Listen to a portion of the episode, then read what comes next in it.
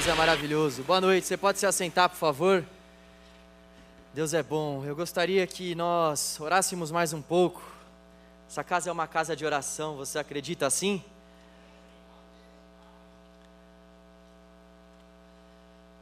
Senhor, nós queremos mais uma vez entregar ao Senhor a nossa vida, o nosso coração. Nós sabemos que somente o Senhor é digno de abrir o livro, Deus. O Senhor é o Cordeiro Santo de Deus que tira o pecado do mundo. Nós queremos mais uma vez expressar a nossa alegria, Pai, ao estarmos aqui reunidos em redor da Tua palavra, Senhor. Muito obrigado, Senhor, porque se nós estamos aqui é porque nós somos atraídos pela Tua mão, Deus.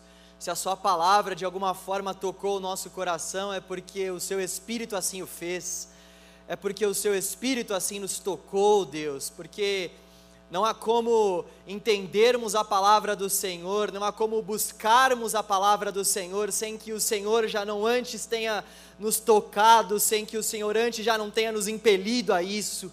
Deus, por isso nós te agradecemos e sabendo disso, nós também queremos clamar ao Senhor e te pedir para que o Senhor, mais uma vez, toque nos nossos corações, ó Deus, abra o nosso entendimento Abra os nossos olhos, nós queremos entender a tua palavra, nós queremos ouvir as verdades, os princípios, os valores do teu reino e queremos reger a nossa vida de acordo com cada um desses princípios e valores, porque nós queremos que a palavra do Senhor é eterna, nós queremos que a palavra do Senhor é imutável, é lâmpada para os nossos pés e luz para os nossos caminhos. Nós queremos que a palavra do Senhor pode de fato trazer cura ao nosso coração pode trazer renovo à nossa alma. Nós cremos que a palavra do Senhor pode devolver a alegria, Senhor, para os nossos corações que andam por muitas vezes estão entristecidos. Nós cremos que a palavra do Senhor é poderosa. É poderosa, Deus, é poderosa. Nós cremos que a palavra do Senhor pode penetrar, Pai, na nossa alma, de modo a dividir juntas e medulas nós cremos no poder do teu evangelho, nós cremos que a tua palavra é para nós, é para os nossos dias. Nós cremos, Senhor, que a tua palavra é verdade de Deus para nós. Oh Deus, nós te pedimos e oramos em nome de Jesus. Amém. Amém. Aleluia. Hoje nós vamos falar sobre o cristão e a política. E aí, estão preparados? Vocês não estão achando que eu vou falar em quem eu voto, em quem eu deixo de votar e por aí vai, não, né? O intuito de, de nós falarmos sobre esse tema, de forma alguma, é eu propor a vocês candidatos para a gente votar ou coisa do tipo, até porque está difícil, hein, gente? Está difícil. Mas Deus é bom. Uh, em primeiro lugar, eu gostaria de introduzir essa mensagem trazendo uma fala de Aristóteles. Aristóteles disse que o homem é um ser político por natureza. O homem é um ser político por natureza. Isso tem como desdobramento o fato de que todos nós que vivemos na polis, ou seja, na cidade, nós devemos necessariamente nos preocupar com a cidade, nós devemos nos preocupar no que diz respeito às nossas responsabilidades sociais, os nossos afazeres como cidadãos dessa cidade que nós vivemos. Por natureza, então, nós temos essa necessidade de viver em sociedade. Não há nenhum de nós aqui que consiga viver de forma, de modo, na verdade, que nós sejamos sós, que nós não vivamos em sociedade, que a gente viva uma vida em desalinhamento com a sociedade. Todos nós vivemos dentro de uma sociedade, nós necessariamente precisamos das pessoas. Então, por isso é que todos nós somos seres políticos, nesse sentido de que nós temos essa responsabilidade social, de que nós temos essa responsabilidade para com a cidade, as pessoas que nós vivemos, de praticarmos o bem, de nos atentarmos para as questões que estão faltantes na nossa sociedade e pensarmos sobre essas questões, debatermos sobre essas questões. O ser humano ele foi criado para viver em comunidade, não sozinho. É dentro desse ponto de vista que todos nós somos seres políticos, não no que diz respeito ao partidarismo, mas no que diz respeito à nossa responsabilidade como cidadãos vivendo na polis, ou seja, vivendo na cidade. E nós, cristãos, sobretudo, nós temos uma responsabilidade ainda maior, porque nós fomos vocacionados para isso. O Senhor, quando criou a terra, nos deu por vocação o cuidado com a terra. Nós fomos, nós fomos chamados por Deus justamente para exercer esse cuidado sobre a terra, que é do Senhor, que Ele nos deu como herança. Ou seja, o modo como nós devemos fazer para administrar essa terra é realmente exercendo essa influência política sobre a terra. Eu reforço, influência política não no sentido partidário, mas sim no sentido da nossa responsabilidade sobre a terra, da nossa responsabilidade de cuidar da cidade. Então, o cristão ele deve se envolver de forma adequada na política, porque isso faz parte da sua vocação. Dentro desse assunto, John Stott escreveu uma frase muito interessante para dar um pano de introdução aqui à nossa reflexão. Ele escreveu o seguinte: há limites para esta vocação. Esta vocação do cristão que tem como meta essa influência na área política por parte do cristão, tem um limite, há um limite para essa vocação, de tal maneira que aqueles que se tornaram excessivamente envolvidos na política devem perceber os limites desse envolvimento e os perigos de dar ao evangelho um caráter político. Embora nós tenhamos que exercer esse papel político, estando nós aqui na cidade, nessa terra, nós não podemos confundir o fato de que o Evangelho tem esse, esse caráter político antes de ter um caráter redentivo, antes de ter um caráter a nos apresentar as boas novas sobre Jesus. O Evangelho não é um livro sobre política no sentido partidário.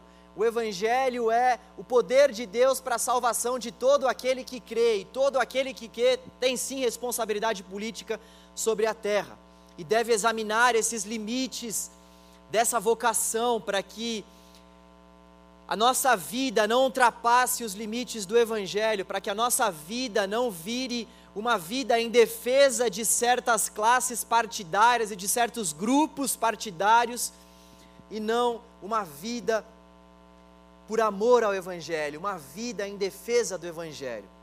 Eu gostaria de refletir com você sobre algumas considerações em relação ao cristão e a política. Vão ser seis considerações ao todo. A primeira, a primeira consideração, ela está lá em Mateus capítulo 22, versículos 15 a 22. Por favor, abra aí a sua Bíblia. Mateus capítulo 22. Versículo 15.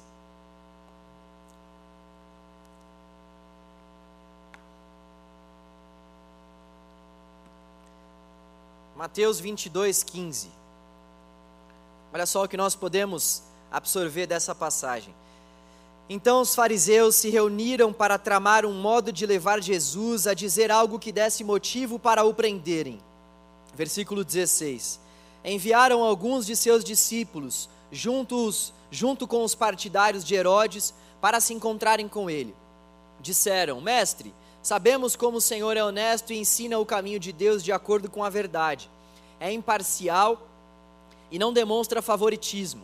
Agora, diga-nos o que o Senhor pensa a respeito disto. É certo pagar impostos a César ou não?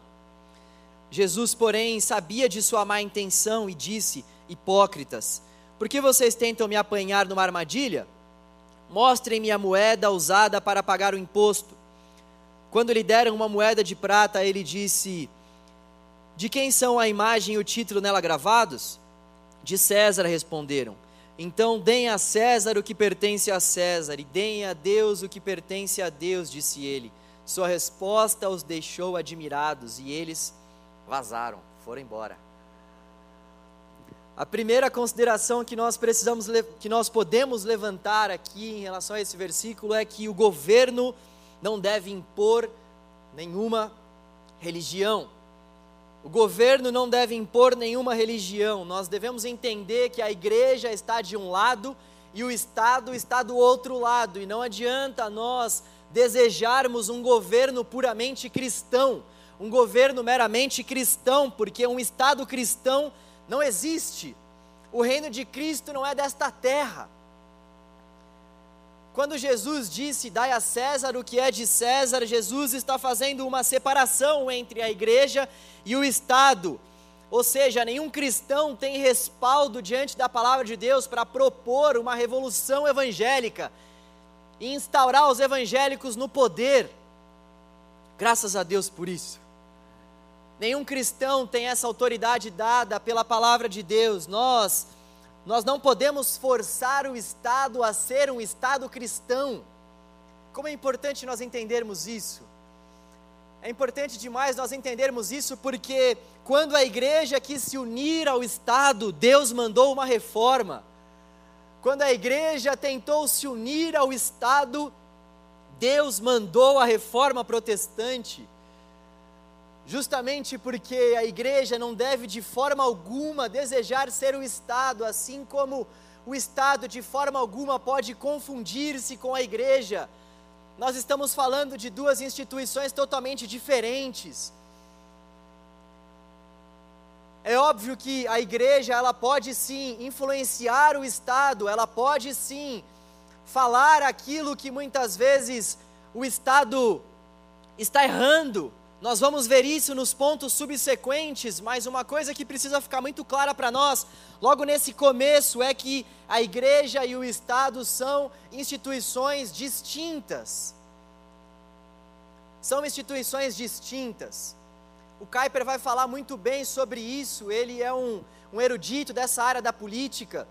Inclusive, abrindo parênteses aqui, nós vamos postar depois nas nossas redes sociais uma série de livros se você quiser se aprofundar mais nesse tema. Mas o Kuyper, ele, ele é um teólogo, um pastor, e depois ele acabou se tornando um primeiro-ministro, e ele era um dos que mais defendiam essa separação entre o Estado e a igreja, justamente porque a igreja ela é santa, a igreja ela foi chamada para uma obra específica, e essa obra específica não deve ser misturada com o Estado. Em segundo lugar, uma outra verdade que precisa ficar muito clara para nós em relação a esse assunto do cristão e a política é que o Estado, ele é laico, mas isso não quer dizer que ele é antirreligioso. O Estado é laico, mas não antirreligioso. O que isso quer dizer para nós é que, embora o governo não deva impor nenhuma religião, ele também não deve descartar nenhuma religião, ele também não deve deixar de tolerar as religiões. O governo ele não deve ser intolerante com as religiões. Dizer que o Estado é laico é dizer que o Estado não tem uma confissão de fé explícita, uma única. O Estado não tem uma confissão de fé e realmente não deve ter uma confissão de fé, mas o Estado também não pode ser intolerante com as confissões de fé vigentes. Isso vale para nós, isso vale para qualquer outra religião. Nós devemos ter esse, esse livre acesso aos nossos cultos, nós devemos ter essa liberdade de cultuarmos a Deus. Nós que reconhecemos o nosso Deus como Deus único, também devemos entender que as pessoas que têm outros deuses, embora nós não venhamos concordar que esses deuses são verdadeiros, há uma diferença muito grande entre o fato de nós não concordarmos com isso e o fato de nós entendermos que essas pessoas não devem cultuar os seus próprios deuses, e dessa forma o Estado também deve entender. Nós devemos ter essa liberdade de culto, porque o Estado, mesmo sendo laico, não deve excluir a religião. O Estado, mesmo sendo laico, não deve atacar a religião, não deve julgar a religião. Esse não é o papel do Estado. O papel do Estado não é atacar a religião ou dizer o que deve haver dentro dos cultos religiosos. É claro que dentro de certos padrões no que dizem respeito à tolerância com a vida humana, dentre outros parâmetros, mas o Estado não deve se meter na vida da igreja a ponto de falar o que deve ser pregado nos púlpitos ou não. É importante a gente, como cidadãos dessa terra, termos essas bases para que a gente consiga dialogar, para que a gente consiga se expressar. É importante nós entendermos isso. O Estado ele é laico, mas isso não significa dizer que o Estado é um Estado antirreligioso. O fato de que o governo não deva necessariamente ser cristão não significa que não possamos ter candidatos que professam a fé cristã. O Estado não pode nos proibir disso e, pelo contrário, o Estado também não deve fazer chacotas com isso. Embora tem muito candidato cristão que até mereça, né? Que é entre nós. Mas tem uns que não merecem, né? Mas esse não é o papel do Estado. Em terceiro lugar, uma outra verdade no que concerne esse assunto entre o cristão e a política é que toda autoridade é instituída por Deus. Toda autoridade é instituída por Deus. Leia comigo 1 Pedro, capítulo 2. Por mais que seja difícil muitas vezes para a gente acreditar, toda autoridade é instituída por Deus.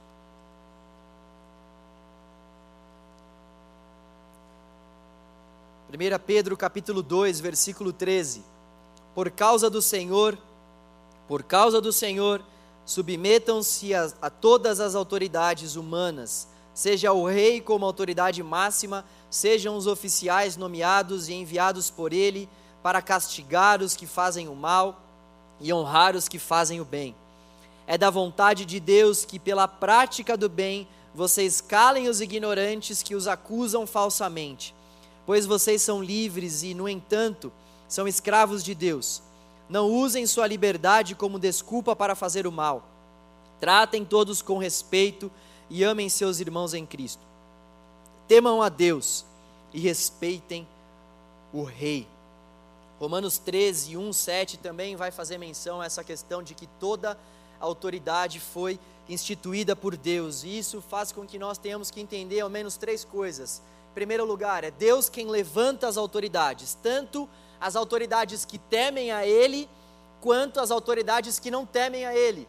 Deus levanta esses dois tipos de autoridade, nós podemos ver isso ao longo de toda a palavra de Deus. Nós vemos Deus levantando reis que temem o nome dele, para que o povo possa desfrutar de um tempo de bonança, para que o povo possa desfrutar de um tempo de intimidade com ele e nós vemos Deus também quando o povo desobedece, nós vemos Deus, Deus levantando reis ímpios, Deus levantando reis que não temem o seu nome, justamente para trazer juízo para a nação, para trazer juízo para a humanidade que está se rebelando contra o Criador.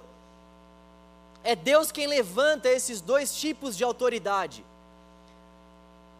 É Deus quem levanta. E nós devemos orar pelas autoridades, sejam elas tementes a Deus ou sejam elas não tementes ao Senhor. O nosso papel é, é orar pelas autoridades. Orar pelas autoridades. Evidentemente, isso não quer dizer não questionar as autoridades, mas no que diz respeito a esse ponto que nós estamos refletindo, nós devemos orar pelas autoridades, porque é Deus quem levanta as autoridades. Nós vemos, por exemplo, no caso de José no Egito, Deus o levantou ali naquela terra para que José fosse um sinal da misericórdia, da manifestação da bondade de Deus. Nós vemos Deus levantando Daniel no meio da Babilônia. Assim como nós também vemos Deus permitindo com que a nação de Israel fosse escravizada, fosse subjugada pelos babilônicos. Nós vemos esses dois tipos de coisas acontecendo na palavra de Deus e nós devemos entender que é Deus quem levanta esses dois tipos de autoridade. Em segundo lugar, é Deus quem estabelece esse propósito ao levantar essas autoridades. E o propósito de Deus para que essas autoridades sejam levantadas é para que as autoridades promovam o bem e refreiem o mal. Esse é o propósito de toda e qualquer autoridade que é levantada pelo Senhor. E em terceiro lugar, nós precisamos entender o nosso papel nosso papel é não somente o de orar, mas também o papel de fiscalizar essas autoridades e confrontá-las se preciso for. Não somente o de orar, mas o papel também de fiscalizar essas autoridades para verificarmos se elas de fato estão fazendo o bem e refreando o mal e confrontá-las, se for o caso. Foi isso que Jesus fez com Herodes. Nós vemos lá em Lucas 13, versículo 32, que Jesus chamou Herodes de raposa. Nós vemos lá em Marcos 6,18 que João Batista confrontou o mesmo Herodes, quando disse a ele que ele não deveria se relacionar com a mulher do seu irmão. Nós temos vários exemplos na palavra de Deus que nos apontam para o fato de que nós devemos fiscalizar essas autoridades, orar pelas autoridades, respeitar as autoridades, entregar às autoridades os nossos impostos, mas nós devemos também fiscalizar o trabalho desses políticos que nós temos elegido. E não somente aqueles que nós temos elegido, mas aqueles que estão no poder, porque eles estão no poder para promover o bem da nossa sociedade, para refrear o mal. E nós, como cristãos, precisamos fazer essas ponderações. Nós não podemos simplesmente eleger candidatos ou ver candidatos sendo elegidos e não nos atentarmos para essas questões da nossa sociedade. Nós somos políticos também, no sentido de que nós fiscalizamos essa sociedade aos olhos da palavra de Deus. Nós fiscalizamos essa sociedade para verificar se esses governantes estão exercendo bem, se eles estão refreando o mal, se eles estão acolhendo os estrangeiros, se eles estão de fato suprindo as necessidades daqueles que são mais necessitados, dos órfãos, das viúvas, daqueles que vivem situações de maiores vulnerabilidades. Nós precisamos fiscalizar tudo isso e agir muitas vezes em cooperação com os governos, com o Estado para que por meio da igreja esse bem social também seja promovido, porque a igreja é a consciência do Estado. Certo teólogo disse essa frase e eu concordo muito com ele.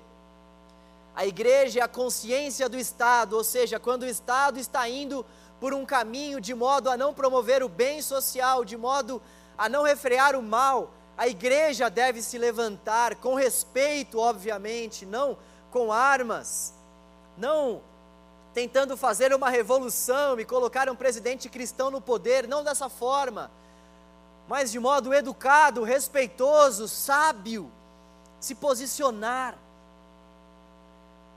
se posicionar diante da sociedade, apontar os erros desses políticos, apontar os erros daqueles que estão no poder, trazendo também soluções soluções bem pensadas, soluções bem planejadas. Nós somos seres políticos. E todos aqueles que dizem: "Ah, eu não, eu não gosto muito de política", é o mesmo que dizer: "Ah, eu não gosto muito de ser cristão". Eu não gosto muito de zelar pela minha cidade, eu não gosto muito de fazer com que os princípios e valores do nosso Senhor permeiem a nossa sociedade. Dizer que nós não gostamos de política, que nós não somos políticos, é o mesmo de que abandonar essa nossa vocação dada pelo Senhor em relação à nossa vida aqui nessa terra. A igreja é a consciência do Estado. Nós devemos pesquisar, buscar candidatos que tenham propostas que melhorem a saúde, a segurança, a educação do nosso povo, entre outros aspectos básicos da nossa vida em sociedade. É importante que nós, como cristãos, a gente faça essa pesquisa e não somente vote em quem se denomina cristão. Ah, eu sou cristão, poxa, esse aí tem meu voto. Não! Não! Nós temos que pesquisar, investigar. Essas pessoas que se dizem cristãs, elas têm atitude cristãs, elas têm propostas cristãs. As propostas dessas pessoas visam o bem da sociedade de uma forma geral, essas pessoas estão preocupadas de fato com a segurança, com a saúde do nosso povo? Ou elas estão simplesmente preocupadas com seus nichos religiosos? O Senhor não nos chamou somente para que nós nos preocupássemos com os nossos guetos religiosos, mas com a sociedade de uma forma geral. O Senhor nos deu a terra como herança. Nós devemos pesquisar para que os candidatos que nós venhamos votar sejam de fato candidatos que alinhem o discurso com a prática, que de fato não são cristãos somente no papel ou somente no nome. Tem candidato que faz questão de colocar até o título ali, né, para mostrar que é cristão mesmo. E geralmente, geralmente estes são os que a gente mais tem que dizer: Deus nos acuda. Por isso é importante nós, como cristãos, como seres pensantes, crer também é pensar, crer também é pesquisar, crer também é se informar. Nós precisamos nos informar. Essa é uma palavra que com certeza nós vamos precisar ouvir novamente no ano que vem, eu sei bem disso. Todos nós precisamos desses lembretes. O ano que vem vai ser um ano de eleições, nós vamos precisar novamente analisar os projetos de cada candidato, nós vamos precisar de palavras como essa novamente. Me aguardem, me aguardem no ano que vem. Mas é importante nós já entendermos o nosso papel desde os dias de hoje, desde agora. A igreja é a consciência do Estado. O outro ponto é que devemos exercer influência na sociedade. Devemos exercer influência na sociedade. E ninguém influencia se não for através de debate de ideias, de um belo debate de ideias. O Jonas Madureira tem uma fala muito interessante. Ele diz: Uma vez que nós vivemos em um mundo plural, um mundo que é aberto para persuasão, um mundo que é aberto ao debate de ideias, nós cristãos precisamos estudar as áreas diversas da sociedade para que nós venhamos debater na esfera pública ou em qualquer outra esfera que for, com autoridade, para que a gente venha debater com inteligência, com sabedoria. O D.L. Moody tem uma frase muito interessante, ele diz que todo cristão deve andar com uma Bíblia na mão e com um jornal na outra. É claro que ele escreveu acerca do jornal, porque o jornal era um modo que aquelas pessoas da época dele tinham para adquirir conhecimento acerca dos assuntos atuais, e nós temos vários outros modos de estudarmos a nossa sociedade, as esferas da nossa sociedade, para que nós não sejamos cristãos alienados, aqueles cristãos que só sabem falar sobre o mesmo assunto, mas que não conseguem ter uma conversa sobre os problemas da nossa sociedade, que não conseguem refletir sobre as questões do meio em que vivem. Para que a gente venha exercer influência, é importante que a gente entenda o mundo pluralista que nós vivemos e esse mundo plural, que é aberto ao debate de ideias, que é aberto à persuasão. Nós precisamos, através da cosmovisão cristã, refletirmos e pontuarmos sim coisas nos ambientes em que nós estamos, nas nossas faculdades, nos nossos ambientes de trabalho, para os nossos professores, muitas vezes é importante nós estudarmos para que a gente possa influenciar a sociedade em que vivemos. É importante que de fato o cristão tenha esses padrões morais e éticos, de modo que quando ele se posiciona, ele se posiciona de forma sábia, ele se posiciona de forma respeitosa, ponderada. Sabe o que nós temos visto muitas vezes são cristãos se posicionando de modo a envergonhar o Evangelho de Jesus. Cristãos que não conseguem muitas vezes dialogar, cristãos que não conseguem muitas vezes argumentar. E olha, nós temos, temos sido, nós temos sido falados por aí, e muitas vezes corretamente, como chacotas, como chacotas por conta justamente dessa falta de influência que muitos têm exercido, por conta dessa falta de estudo que muitos realmente não buscam. Nós fomos chamados para influenciar a sociedade em que vivemos. Deus nos colocou aqui em São Paulo. Se você está aqui, vivendo aqui, ou seja, lá onde você vive, Deus deseja que você influencie a sociedade, o meio em que você está. A pergunta é: quantos de nós conhecemos políticos evangélicos com essa competência? Parte da culpa disso é da igreja, a igreja que muitas vezes só quer formar para a sociedade músicos, cantores e oradores.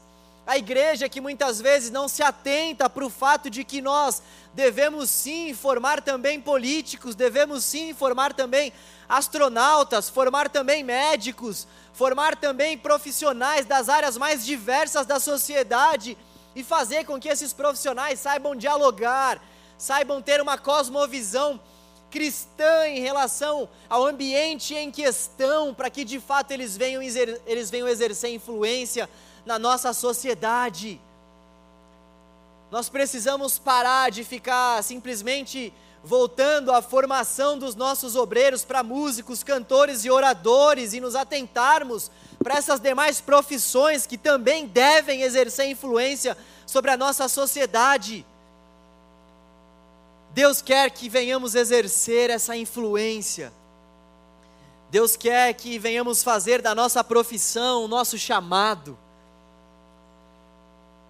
Olha só que coisa maravilhosa é quando a gente consegue entender que a profissão que nós temos é o nosso chamado, no sentido de que se Deus tem nos colocado para estarmos ali naquela determinada profissão, nós temos que exercer sim a nossa influência de modo que sejamos sal e luz de modo que venhamos dar a outra face para as pessoas à nossa volta, de modo que nós venhamos praticar o bem, de modo que nós venhamos orar pelos que estão necessitados, apresentar uma palavra àqueles que estão aflitos, de modo que nós venhamos confiar em Deus e a nossa confiança no Senhor venha fazer com que essas pessoas também demonstrem interesse em confiar nesse Deus que é soberano sobre os céus e a terra.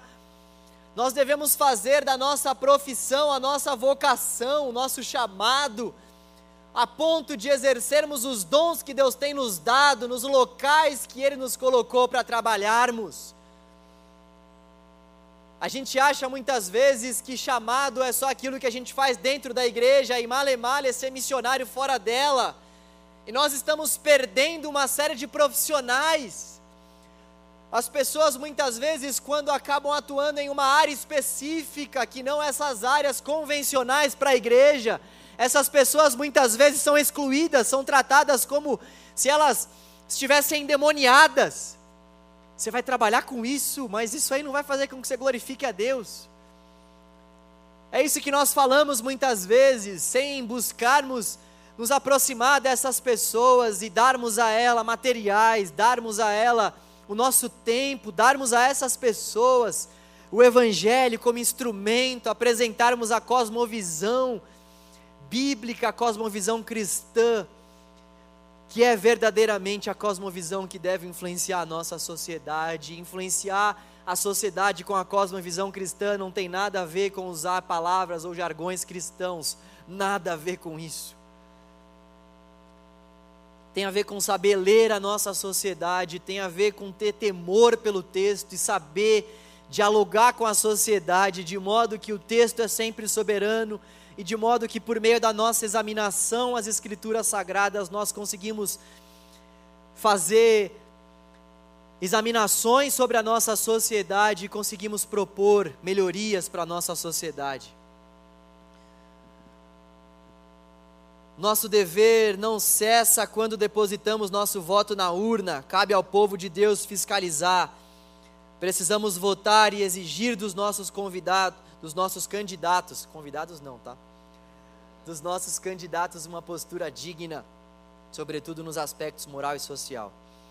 Bom, outro ponto é que Deus é soberano sobre o Estado. Deus é soberano sobre o Estado. Por mais que a gente deva respeitar as autoridades, por mais que a gente deva pagar os nossos impostos, por mais que a gente deva realmente obedecer essas ordens que vêm do alto, os cristãos eles eles exercem essa autoridade, eles exercem essa obediência até um certo limite. E eu não estou aqui propondo, mais uma vez eu reforço isso, eu não estou aqui propondo uma revolução cristã, um movimento revolucionário cristão. Ficou até bonito o nome, hein? Movimento da Revolução Cristã, não. Jesus não fez isso e ele poderia ter feito, hein? Jesus poderia ter feito esse movimento e ele não fez. Então, quem somos nós para propor esse tipo de movimento? No entanto, quando o cristão está diante da tensão de obedecer a Deus, obedecer a palavra de Deus, ou obedecer ao Estado. O cristão deve entender que Deus é soberano sobre o Estado. Nós devemos pagar os nossos impostos, sim, cumprir com todas as exigências do Estado.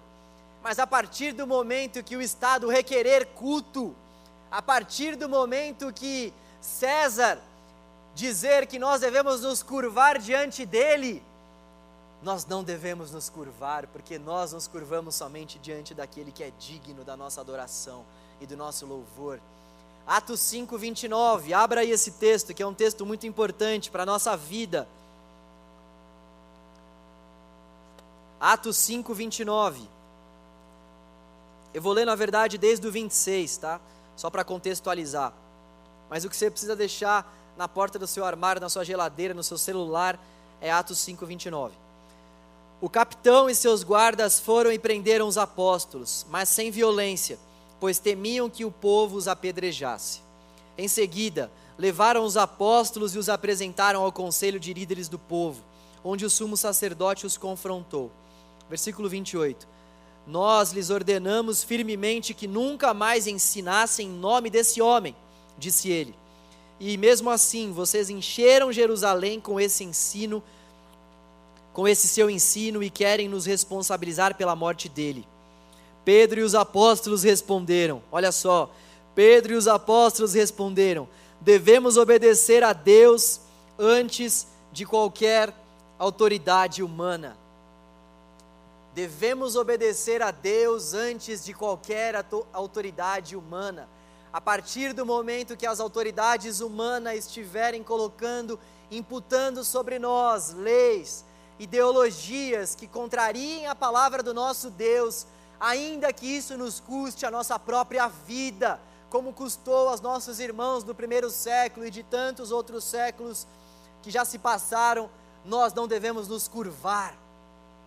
Nós não devemos nos curvar, e essa palavra para nós é extremamente importante e contemporânea, porque, galera, está chegando um tempo que nós estamos tendo que ponderar muito bem as nossas palavras para não falar coisas que vão fazer com que nós sejamos chamados a depor, com que nós não sejamos cancelados. No entanto, a nossa preocupação não é se nós vamos ser chamados para depor ou não, ou se nós seremos cancelados ou não, ou se as pessoas não vão aprovar a nossa conduta ou não, se as pessoas que não conhecem a Cristo não vão aprovar a nossa conduta ou não. Nós devemos agradar a Deus acima de qualquer homem, nós devemos obedecer ao Senhor acima de qualquer lei vinda do Estado, nós devemos obedecer ao Senhor acima de tudo e acima de todos. O Senhor é o nosso Criador, Ele é aquele realmente que nós devemos prestar culto, Ele é a quem nós devemos a nossa obediência, ao nosso coração, a nossa vida, a nossa alma, nós devemos somente ao Senhor, Ele é o Senhor sobre tudo, ele é o Senhor sobre todos, Ele está no controle sobre os céus e sobre a terra, e nós não podemos nos esquecer disso de forma alguma. Eu e você tenho certeza disso, vamos viver tempos árduos. Tempos você pode ter certeza onde pregar certos ensinamentos da palavra de Deus farão com que nós seremos, farão com que nós sejamos cancelados, farão com que nós tenhamos realmente que prestar esclarecimentos para as esferas públicas. Mas o Senhor está no controle de todos os tempos, nada foge da mão soberana do Senhor. O Senhor chama as estrelas pelo nome. As nações são como gotas num balde para o nosso Senhor, e é importante nós entendermos isso para nós não negociarmos a nossa fé achando que Deus não está no controle, achando que nós estamos crendo em algo que realmente não é verdadeiro. A palavra de Deus é verdadeira, a palavra de Deus é infalível, a palavra de Deus é inerrante. A palavra de Deus é verdade de Deus para nós, século 21, século 22, seja qual for o século, a palavra de Deus para sempre vai ser palavra de Deus, hálito de Deus para nós. A palavra de Deus sempre vai ser instrução para o povo dele, sempre vai ser regra de fé e prática para aqueles que seguem e temem o nome de Jesus. E até mesmo diante da morte, foi isso o que Jesus disse àquela igreja de Esmirna, nas sete cartas que ele escreveu, capítulo 2. João está sendo usado ali para relatar que aquela igreja de Esmirna, e vocês sabem que aquelas sete cartas têm um sentido de totalidade para nós. O sete, dentro do livro de Apocalipse, dá essa conotação de totalidade, ou seja, aquelas sete cartas são para nós também. Por isso que João escreveu: quem tem ouvidos, ouça. Aquilo vale para nós. E o que nós vemos ali como exortação principal àquela igreja de Esmirna é: seja fiel até a morte seja fiel até a morte. Aquela igreja estava prestes a passar por perseguições sem tamanho. Nós estamos falando por volta do ano 50 a 70 depois de Cristo, ano esse que trouxe a destruição de Jerusalém. Os cristãos já estavam sendo perseguidos desde aquele tempo. Não é para nós nenhuma surpresa essas perseguições que nós sofremos, essas perseguições que as ideologias da palavra do nosso Deus sofrem muitas vezes, não é novidade para nenhum de nós, não deve ser novidade. E ainda, ainda que alguém, que Estado, que homem algum venha pregar a nós, que nós não devemos nos curvar diante de Deus. Atos 5, 29 ainda que alguém diga que nós não devemos mais pregar sobre esse Cristo, Atos 5, 29, ainda que alguém diga que a nossa palavra é ultrapassada, que os ensinamentos que nós cremos são utópicos, não são para os nossos dias, Atos 5, 29. Atos 5, 29. Atos 5, 29. Em sexto e último lugar, a salvação não está no governo. A salvação não está no governo. Nenhuma ideologia pode nos salvar.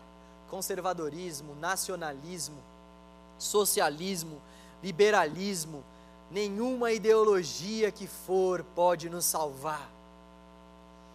Todas essas ideologias são maneiras humanas, formas humanas ideologias feitas por homens. E tudo que o homem pode produzir não tem o caráter de redenção. Tudo que o homem pode produzir não tem o caráter de modo a fazer com que os nossos pecados sejam perdoados. Tudo aquilo que o homem pode produzir não é capaz de solucionar o grande e maior problema desse próprio homem, a saber, a morte. A morte é o maior problema da humanidade e todas essas ideologias não têm poder algum sobre a morte, não conseguem apresentar uma solução sobre a morte. E é justamente por isso que nós devemos evitar brigas, que nós devemos evitar contendas no que diz respeito a essas ideologias, a essas crenças que nós temos. Ainda que nós tenhamos crenças diferentes, uns dos outros, o que é mais importante para nós é nós sabermos que essas ideologias humanas não têm caráter redentivo, elas não têm o poder de nos livrar dos nossos pecados, de nos livrar da morte, da separação eterna, elas não têm o poder para trazer paz ao nosso coração, elas não têm poder algum sobre a nossa vida no que diz respeito à transformação do nosso caráter. Então, por que nós brigamos tanto em relação a essas ideologias? Por que, que a gente trata tão mal uns aos outros quando nós cremos de forma diferente? Por que é tão difícil para nós conseguir debater sem agredir? Por que é tão difícil para nós assim crer em algo e ao mesmo tempo não atacar a pessoa que crê de forma diferente? Esse é um princípio básico da vida em sociedade, nós devemos aprender a dialogar. Nós, sobretudo cristãos, deveríamos ensinar isso para as pessoas. No entanto, nos dias de hoje, nós é quem precisamos ser ensinados sobre isso. Ideologia política humana nenhuma pode trazer redenção, paz, resolução para o nosso coração aflito e sem esperança. Somente o Senhor é quem pode fazer isso. Somente a palavra do Senhor é quem pode fazer isso. Abra a palavra de Deus comigo lá em Atos 7, versículo 9. Hoje nós nós vimos um monte de texto. Eu espero que depois você consiga assistir a essa mensagem novamente. Eu creio nisso, sabia que vocês assistem de novo a mensagem. Eu sou meio bobinho, né? Vocês assistem? Obrigado. Vou tomar até uma água aqui.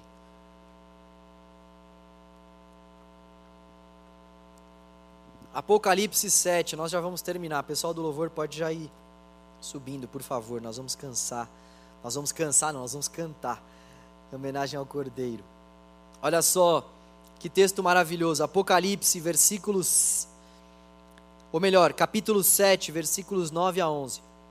Depois disso, vi uma imensa multidão, grande demais para ser contada, de todas as nações, tribos, povos e línguas, em pé diante do trono e diante do cordeiro. Usavam vestes brancas e seguravam ramos de palmeiras, e gritavam com grande estrondo: a salvação vem de nosso Deus que está sentado no trono e do Cordeiro. E todos os anjos estavam em pé ao redor do trono, dos anciãos e dos quatro seres vivos. Prostraram-se com o rosto em terra diante do trono e adoraram a Deus, cantando: Amém. Louvor e glória e sabedoria, gratidão e honra, força e poder pertencem ao nosso Deus para todos sempre. Amém. Amém. Louvor e glória e sabedoria, gratidão e honra, força e poder pertencem ao nosso Deus para todos sempre. Amém. A salvação vem de nosso Deus que está sentado no trono e vem do Cordeiro. A salvação vem do Cordeiro. Ele vai redimir toda a terra. Por fim, o nosso redentor vai se levantar sobre toda a terra e nos resgatar. Por fim, o nosso redentor vai vir nos buscar. Somente o Senhor pode nos salvar. Governo nenhum tem esse caráter salvífico, homem algum, a não ser o nosso próprio Senhor Jesus, que se entregou, que se doou por nós na cruz, pode nos salvar. Há um só Salvador, há um só nome pelo qual importa que sejamos salvos, debaixo da terra, na terra e nos céus. Esse nome é o nome de Jesus o nome de Jesus, o nome de Jesus, o nome de Jesus.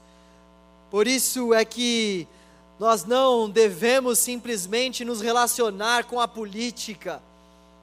Nós devemos sim nos relacionar com a política, fiscalizar, nós devemos pesquisar, nós devemos entender a relação de forma separada entre Estado e entre igreja, nós devemos entender que devemos influenciar a sociedade, mas acima de tudo, devemos entender que a salvação vem do Senhor. A salvação vem do Senhor, isso para nós é extremamente oportuno, porque existem muitas pessoas que ficam aflitas quando elas se deparam com certos governantes, elas ficam aflitas. É por isso que eu disse que essa palavra ela é importante ficar no nosso coração para o hoje e para o próximo ano também que se inicia, porque eu, particularmente, já acompanhei muitos jovens que deixam a igreja, ou muitos jovens que ficam aflitos simplesmente pelo fato de que determinados políticos estão sendo elegidos diferentemente da sua vontade. Isso deixa as pessoas muitas vezes tão aflitas que elas abandonam a fé, que elas abandonam a igreja. E as pessoas que fazem isso são aquelas pessoas que não entendem que o Senhor é o legislador, que do Senhor é a terra, que do Senhor vem a última palavra, que é o Senhor quem levanta as autoridades, que nessa terra nada acontece sem a permissão do Senhor e que Ele está no controle, reinando soberanamente sobre tudo e sobre todos, e é dele, é dele, é das mãos dele que vem a salvação é das mãos do nosso Deus, é das mãos do Cordeiro que vem a salvação. Vamos cantar uma canção ao Cordeiro. Vamos cantar uma canção ao Cordeiro de Deus que tira o pecado do mundo e que traz a salvação à humanidade. Vou esperar o pessoal aqui que eles estavam. Poxa vida, não, eu, eu dei uma passe de primeira eles agora, não foi? Vamos cantar uma canção ao Cordeiro. Você pode ficar em pé no seu lugar, vamos cantar uma canção ao Cordeiro. Aleluia!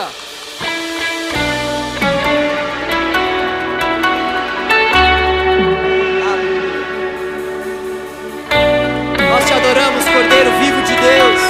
Tu és a razão da nossa existência, Tu és o Salvador da nossa vida. Uma canção ao Cordeiro. Tu és merecedor do nosso louvor, da nossa adoração. Vamos cantar uma canção Nós adoramos o teu nome, Senhor. Aleluia. Vamos cantar uma canção ao Cordeiro. Vamos cantar uma canção ao Cordeiro. Quem é como o Senhor?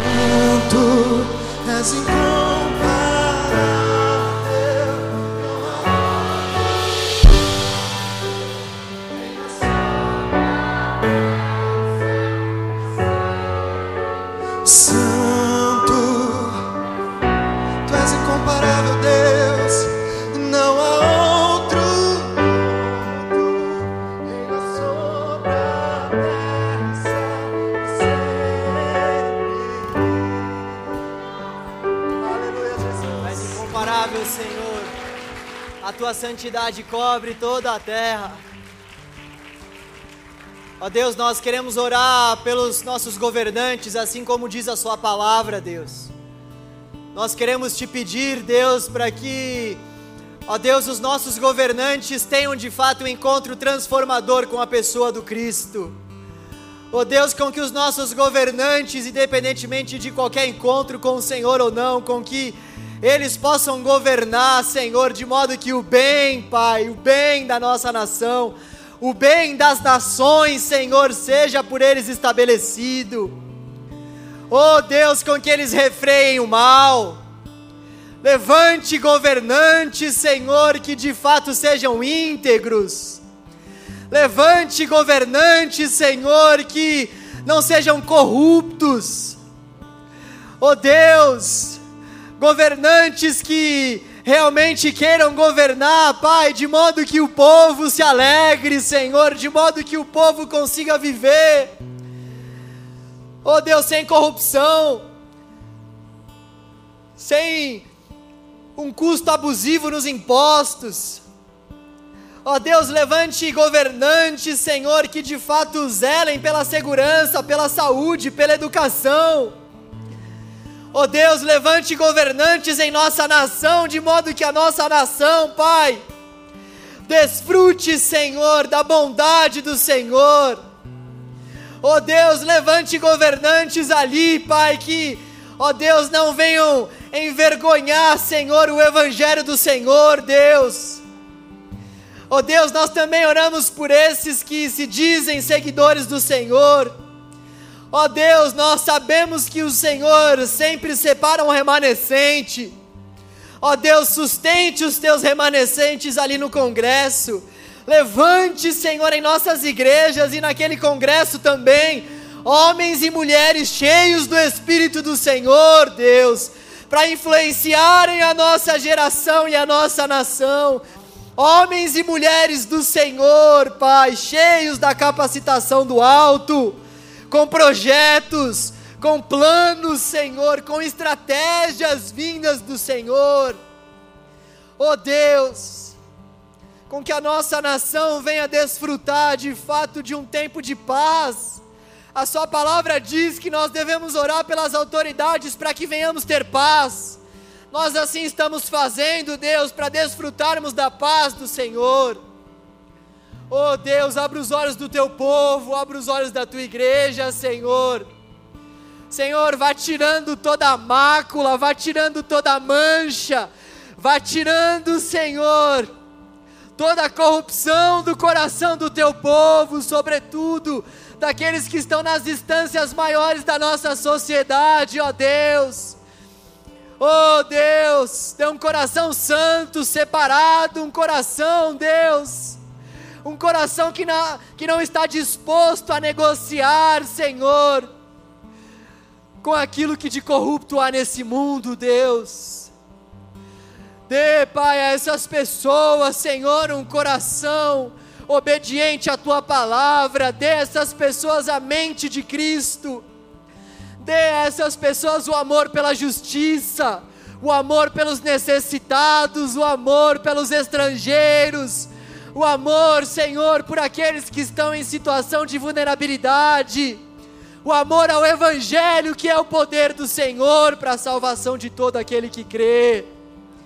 Oh Deus, levante as igrejas, Deus, para que as igrejas possam formar, Pai, políticos, para que, para que as igrejas venham formar profissionais nas áreas de influência da nossa sociedade, Pai de modo que nós venhamos ter um governo mais justo.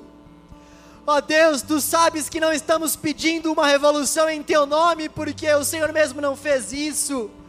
Mas o que nós estamos te pedindo é para que o Senhor nos levante dos nossos bancos. Ó oh Deus, levanta-nos dos nossos bancos e faça-nos enxergar que devemos influenciar essa sociedade com a cosmovisão, Pai do Senhor Levanta-nos dos nossos bancos, ó Deus, de modo que não venhamos negociar o nosso chamado, Pai, para com essa terra. Levanta-nos dos nossos bancos para que venhamos exercer o nosso chamado político no que diz respeito à nossa vocação nesta era. Levanta-nos dos nossos bancos, ó Deus, de modo que as pessoas do lado de fora da igreja possam ter a certeza que nós sabemos dialogar, que nós sabemos nos posicionar, que nós sabemos sim influenciar e debater ideias, porque nós temos o Teu Espírito. Porque nós temos o Teu Espírito, que nos deu sabedoria, inteligência, prudência. Oh Deus, transforme a nossa geração, Deus nós queremos que o Senhor venha nos avivar, Deus, e entendemos que pro avivamento do Teu Espírito ser derramado é necessário que nós tenhamos as nossas mentes transformadas, ó Deus. Renova as nossas mentes, faça com que não venhamos nos amoldar a esses padrões deste mundo, Deus. Oh Deus, faça isso para a glória do Teu nome, em nome de Jesus, amém. Amém. Graças a Deus. Amém. Amém. Amém. Nós já vamos encerrar. Eu gostaria de conhecer se alguém aqui está nos visitando. Por favor, levante as suas mãos se você está nos visitando. Gente, tem gente que não está querendo aí, né? Tá? Bom, vocês que estão nos visitando, eu gostaria de pedir, de incentivar vocês para que vocês possam dar o nome de vocês para essas pessoas que estão aí com as pranchetas levantadas nas laterais. Tá bom? Nós queremos te convidar para os nossos pequenos grupos, queremos pegar o seu contato, nós não vamos te pedir nada. Nós queremos te convidar para que você faça parte de um pequeno grupo aqui na nossa igreja. Essa nossa reunião aqui não é tudo que a gente faz, a gente faz muitas coisas para a glória de Deus. Dentre essas coisas, a gente se reúne um pouco antes do culto e a gente compartilha a palavra, a gente ora, a gente canta louvores ao Senhor. A gente tem a oportunidade de compartilhar a nossa vida. Eu tenho certeza que vai fazer muito bem para cada um de vocês que desejar participar. E você que já está aqui na nossa igreja e ainda não participa de célula, Deus vai te pegar a qualquer hora, tá? E eu vou te pegar também daqui a pouco, vai ter uma palavra sobre isso. Quem sabe daqui a uns meses. Mas, brincadeiras à parte, participe de uma célula. Participe de uma pequena comunidade. Isso é bíblico, isso é, é fazer parte do corpo de Cristo vir a essa reunião é o mínimo que nós podemos fazer ao Senhor. Com todo respeito a vocês que estão nos visitando, é muito pouco perto do que Ele fez por nós. O Senhor nos chamou para uma vida de inserção dentro do corpo, onde Ele é o cabeça e cada um de nós é uma parte desse corpo. E a célula é um momento no qual nós podemos comprovar, nós podemos evidenciar qual é a nossa parte dentro desse corpo podemos com a ajuda do Senhor, sermos instrumentos vivos para a transformação de muitas vidas. Por favor, faça parte então de uma célula. A nossa série vai continuar na semana que vem. Eu espero que você possa vir com bastante alegria no seu coração, disposto a ouvir o Evangelho e ser transformado por ele, porque é isso que o Evangelho faz no nosso coração. O Evangelho nos transforma, o Evangelho transforma a nossa forma de enxergar a sociedade, o mundo, a política, as profissões, o Evangelho mexe com tudo, ele é poderoso para isso. Que Deus te dê uma semana abençoada, que você e eu possamos buscar ao Senhor ao longo da nossa semana, porque o nosso culto é diário, com que venhamos ter momentos com o Senhor de intensidade, de busca. Não deixe de buscar a Deus, não deixe de lutar contra os seus hábitos. Eu tenho que fazer isso todos os dias e você também. Vamos lutar contra os nossos hábitos para que de fato os nossos hábitos possam comprovar que nós adoramos ao Senhor e não temos nenhum outro Deus além dele. Deus abençoe a sua semana. Eu vou dar uma bênção diferente. Né? Olha, olha só o meu poder de dar uma bênção, né? Quanto heresia, né? Mas eu fiquei pensando nisso essa semana. Eu não vou terminar com valeu, valeu hoje, não. Vou terminar assim. Estenda suas mãos. Estou muito crente hoje. Gente, não é que eu esqueci da bênção? Peraí. Ah, lembrei. Que o amor de Deus, que a graça de Jesus, o Filho e as doces consolações do Espírito Santo de Deus estejam com você hoje e sempre. Todos digam: amém. Aleluia, amém. Vá em paz. Deus te abençoe.